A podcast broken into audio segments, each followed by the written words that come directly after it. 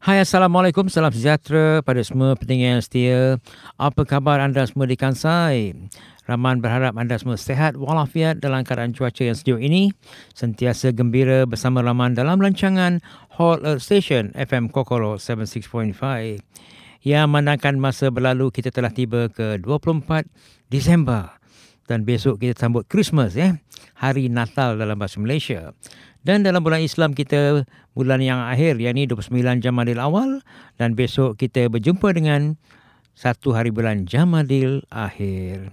Ya rakan-rakan marilah kita bersama menceriakan rancangan From Overseas Malaysia ini khasnya pada rakyat Malaysia yang tinggal di Kansai dan juga pada rakan-rakan Jepun yang suka dan meminati lagu negara kita Malaysia. Sabar kita terima pada semua, sentiasa gembira bersama Rahman. Tak lupa Rahman ucapkan selamat hari jadi pada semua pendengar yang setia. Happy birthday to all of you who celebrate your birthday this week. Always be happy. May God bless you all with long life, healthy, and always keep smiling. The smile will make you very, very happy in your life. Welcome back to our first song today from Farah Idayu and the song title called Reality Fit I That. Let's enjoy until end of the end of this program and stay cool, be happy. Welcome back to our first topic here. I'd like to share with you I was surprised to see a woman driver for trailer in Malaysia. Uh, she's from Johor, uh, better call from town called Masai. Uh, her name is Siti Hajar who had been sharing video with driving heavy vehicle has been granted attention among people. The mother of two boys from uh, from Kampong Chahia, Masai. She started working as a trailer driver, delivering goods to fulfill her dream to buy a house, as what she said in the article. I always saw women sharing a video with the driving trailer before I became one at that time, I told myself if they can do it, I can I can also make it. At first, I followed my friend to learn how to drive a trailer during the movement control order during the COVID, and she obtained her e-driving license, and now she can be drive the trailer. Beside from that, actually, she was challenging myself. I started this career because I wanted to buy a house. Uh, before that, she was selling a dessert for five years and changed my job because I need one that has pay slip in order for me to buy a house. Because when he was selling the dessert was just own business, they most no pay so the bank cannot trust people like that. So he had to find a good job. So she became a, a trailer driver and. Uh, if he can look at that, City said that he had been delivering good, including food, and log around the peninsula except Terengganu for the past six months. And this is the third trailer that she handling. Previously, she was sending container from the port of Johor or from the south to north. And it's been challenging, even though other may think that we are just working on that. But casually, we need uh, to travel from more than 200 kilometer per day nap along the roadside, rest on the R and R highway rest area, and sometimes may not even have time to eat.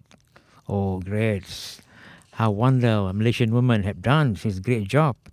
Because all the time in my mind thinking a woman in Malaysia always stay at home or office work or factory work, not outside field like this. Well, it's good, great, good news to hear that. So the Malaysian women have this kind of attitude. I hope in future there'll be more women who participate their job on business to be on their own.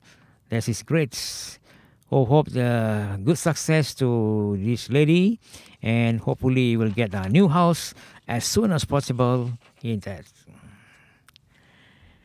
Ya, rakan-rakan tadi satu cerita dari Malaysia yang mengatakan seorang perempuan bawa trailer Ana pun terpenganjat lah. Alhamdulillah tahniah pada beliau supaya berjaya. Ya rakan-rakan apa kata dengan lagu daripada Najwa dengan lagu How Long Must I Wait and then another song from Yuna Decorate. Ya pendengar setia anda diharap anda terhibur dengan lagu yang baru kita putarkan ni. Ya, kita pandangkan tentang uh, Malaysia yang mana selepas kita mendapat Perdana Menteri yang baru kita ni jadi berbagai-bagai banyak perubahan yang berlalu di Malaysia. Kalau kita tengok jumlah menteri memanglah banyak di Malaysia ni kalau compare dengan negara-negara lain eh. Tadi walaupun kita ucapkan tahniah lah pada Perdana Menteri kita yang amat berhormat Datuk Seri Anwar Ibrahim yang telah berusaha memberi senarai penuh pada ahli Kabinet Malaysia 2022 hingga 2027 menteri dan timbalan menteri yang terkini di mana kita pandang kerajaan berpaduan yang membentukkan barisan Kabinet Malaysia atau jamaah menteri bagi mereju kerajaan Persekutuan Malaysia adalah berobjektif bagi memenuhi keperluan negara agar menjadi sebuah negara yang berkompetitif dan mampu memenuhi aspirasi rakyat. Pelantikan ahli kabinet dari Majlis Parlimen, pelantikan dan pemilihan anggota kabinet adalah terdiri daripada kalangan ahli-ahli parlimen atau ahli-ahli Dewan Negara atau Dewan Rakyat yang mempunyai kewibaan serta betul-betul berkaliber. Kejayaan kabinet yang dibentuk kerajaan mentakbirkan negara adalah bergantung kepada formula pintar oleh Perdana Menteri dengan bekerjasama barisan ahli kabinet yang dipilih memainkan peranan serta tanggungjawab masing-masing untuk berkhidmat dengan tulus demi kepentingan rakyat Malaysia negara kedua terbanyak jumlah menteri Malaysia yang merupakan negara-negara kedua yang terbanyak menteri dalam negara adalah dalam negeri ASEAN. Kalau kita pandangkan menteri yang paling banyak adalah di Indonesia dan juga kecil sedikit adalah Brunei. Senarai terkini barisan menteri Kabinet Malaysia 2022-2027 Kerajaan Berpaduan mengumumkan Kabinet Kerajaan Berpaduan pastinya dinanti-nantikan serta tumpuan oleh seluruh rakyat Malaysia adalah senarai jemaah menteri atau ahli kabinet kerajaan berpanduan seperti mana yang telah diumumkan oleh Perdana Menteri kita yang amat berhormat Datuk Seri Anwar Ibrahim bagi mereju tempuk pemerintahan kerajaan Malaysia yang baru. Syabas kita ucapkan mudah-mudahan semua berjaya. Kita doakanlah supaya negara kita terkenal dan maju untuk masa depan. Ya, apa kata kita dengar lagu seterusnya daripada grup Spring dengan lagu Kembalilah dan daripada Zainal Abidin Bongkarkanlah bila Club Mix. Sama-samalah kita gembira hingga akhir rancangan pada hari ini. Ya, pentingnya setia. Balik kita pada topik entertainment hari ini.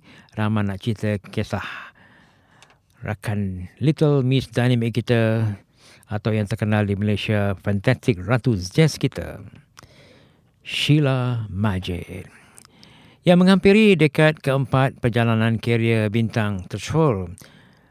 Untian indah seperti sinaran antara air dan diserta warna membawa Datuk Sheila Majid ke puncak kegemilangan dan pesona yang tidak pernah padam. Tidak hairanlah setiap kali penyanyi yang pernah tergelar uh, Little Miss Dynamite pada awal kemuncak tahun 1984 yang mementaskan konsert himpunan lagu itulah yang dimahukan peminat untuk dipersembahkan. Biarpun melawati gembara seninya, Sheila banyak menghasilkan album dan single yang tidak kurang hebat. Kembali mengubat rindu Sheila yang bakal mengadakan konsert Sheila Majid Big Band Live di Kuala Lumpur pada bulan yang akan datang secara yang cukup dinanti-nanti peminat fantastik Ratu Jazz ini.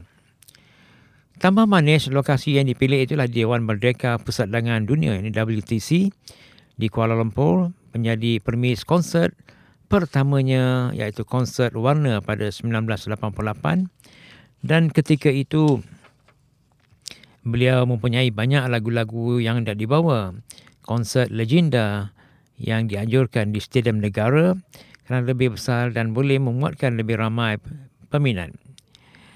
Mementaskan konsert di Malaysia pada uh, pada 2017 Desunya selepas lima tahun tidak muncul di pentas, Sheila menjanjikan persembahan yang berbeza apabila konsert Sheila Big Band live di Kuala Lumpur ini akan membabitkan 23 pemuzik dengan susunan lagu segar dan Sheila berkata 23 pemuzik ini membabitkan 13 pemain alat muzik, horn ataupun tiupan, 7 pemuzik band dan 3 penyanyi latar yang dipimpin oleh pengarah muzik Mac.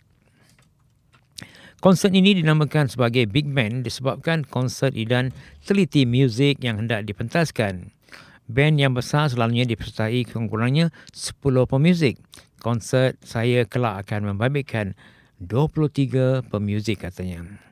Konsep ini berbeza dengan orkestra yang menimbulkan banyak pemain muzik string. Lagu akan didendangkan dengan sesuai.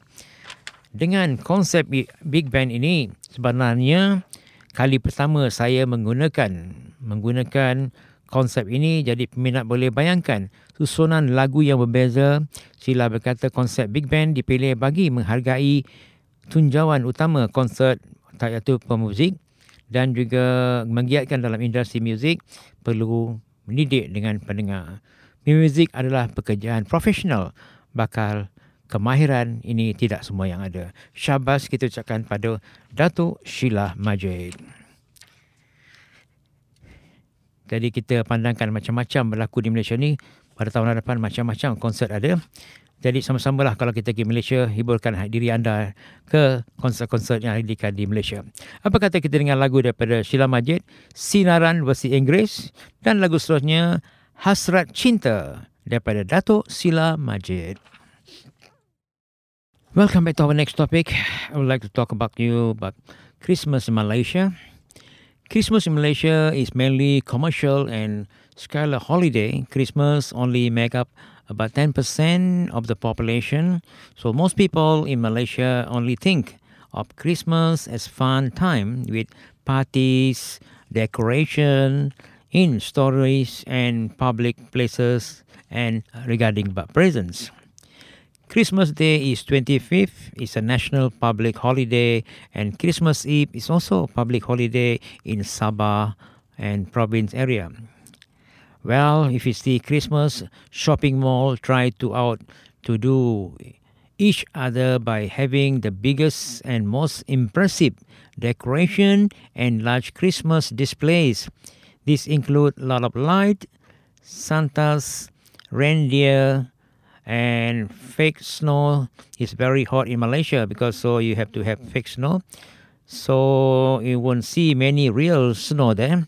And huge Christmas tree. Sometimes the tree can be multiple story high. Some mall will also have attraction like indoor ice ring and also choral sing uh, singer. But as soon as Christmas Day has finished, the decoration are all taken down as soon as possible and the mall get to New Year's decoration ready. It's same thing like happened in Japan. It's wonderful. So restaurants offer have special Christmas menu and Christmas Eve in the big day for going to restaurant, having Christmas parties and celebration Christmas and having roast and fried chicken in the most popular Christmas dish in Malaysia.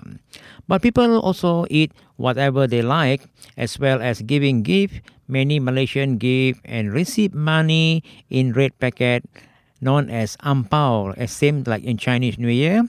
They are normally sales in shop around Christmas and New Year.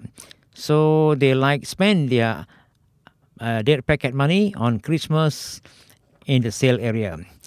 Actually, before Christmas already have. Uh, I mean, the, the whole this uh, December is a sale in Malaysia. No? At midnight on Christmas Eve, there are huge uh, firework display. They are normally organized in town and cities, and people like to go and watch the fire firework after the Christmas meet. And Christmas in Malaysia will go to a church service, either in midnight mass service on Christmas Eve or service in the meaning of the Christmas day. Of course, in most of the hotel in Kuala Lumpur, they have a Christmas party, dinner and party with all the big artist show Oh, that's wonderful. Of course, the price is expensive, but you know, to enjoy the Christmas, they are really happy. Well, everyone, happy. Merry Christmas. A lot of happy to you all. May God bless you all and happiness. Uh, in Malaysia, we say Hari Natal. Merry Christmas to all of you. Well, come back to our next song from Norin Aziz, a song titled Make It On My Way. Eh, sorry, Make It On My Own. Let's enjoy Merry Christmas. Ya, pendengar setia lagu yang baru yang anda dengar tadi daripada pada Sofas dengan lagu Janjiku. Ya, rakan-rakan jangan lupa mengantar mesej pada kami melalui COCOLO.jp dan sentiasa dengan share radio and time free radiko.jp R-A-D-I-K-O.jp Bolehlah load pada telefon bimbit anda untuk mendapatkan program from overseas Malaysia dan anda boleh dengar suara DJ Rahman pada hari Sabtu pagi tiap-tiap hari daripada pukul 5 pagi hingga 6 pagi. Dan boleh dengar dengan Radiko bila-bila masa. Eh. Ya rakan-rakan terima kasih bersama Rahman pada minggu ini dan kita bertemu lagi minggu hadapan. Diharap anda semua sehat walafiat dan kita bertemu lagi minggu hadapan. And let's enjoy our next program from our great DJ after this. And Merry Christmas! and be happy all the time. Please enjoy all our song from Ella, Standing in the Eye of the World.